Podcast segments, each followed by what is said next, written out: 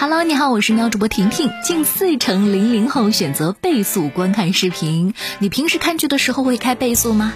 近日发布的有关网络视听研究报告显示，截止到二零二零年十二月，中国网络视听用户规模达到了九点四四亿人，短视频用户达到了八点七三亿人。用户平均每天花两个小时看短视频，百分之二十八点二的网络视频用户不按原速观看视频节目。零零后群体近四成选择倍速观看的方式。你平时看剧会开倍速吗？婷婷平时呢就是二倍速追剧，看到那种揪心的情节就直接会上三倍速，然后画面看起来就有点可笑，就不会那么揪心了。你有过这种感觉吗？就是看完自己喜欢的电视连续剧或者是电影之后，内心很空虚，甚至是有点难过，就像是失恋的感觉一样。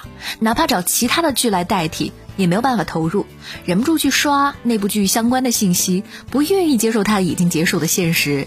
心理专家分析了三个原因：一是被迫结束理想的虚拟人生，通过追剧角色带入自己喜欢的生活方式，剧中之后呢不得不回归到不如意的现实生活中来；第二个原因是剧中相当于从安全的模式停止，进入不安全的未知；第三，诱发分离焦虑。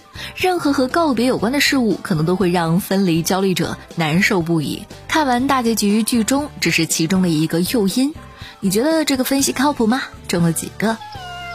日本推出可食用菠萝包口罩，佩戴时可以一直闻到面包的香气，已经通过了防飞沫测试。根据日本一网站八号报道，日本一家企业研发出的菠萝包口罩将于十号上市销售。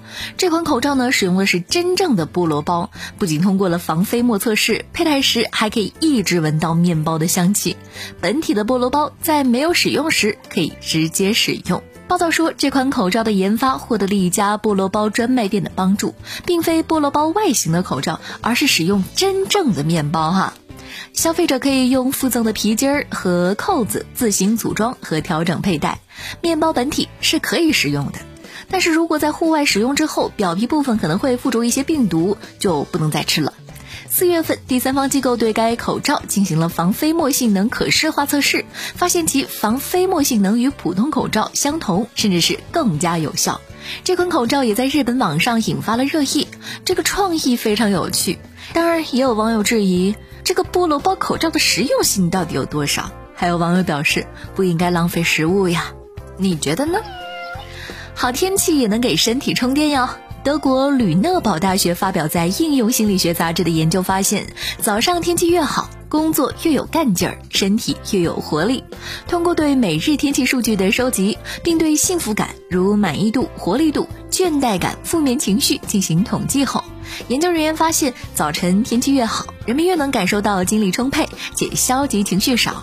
反正天气对婷婷的影响还挺大的，一醒来看到晴空万里，要是还有点小微风。那一天必定是元气满满的。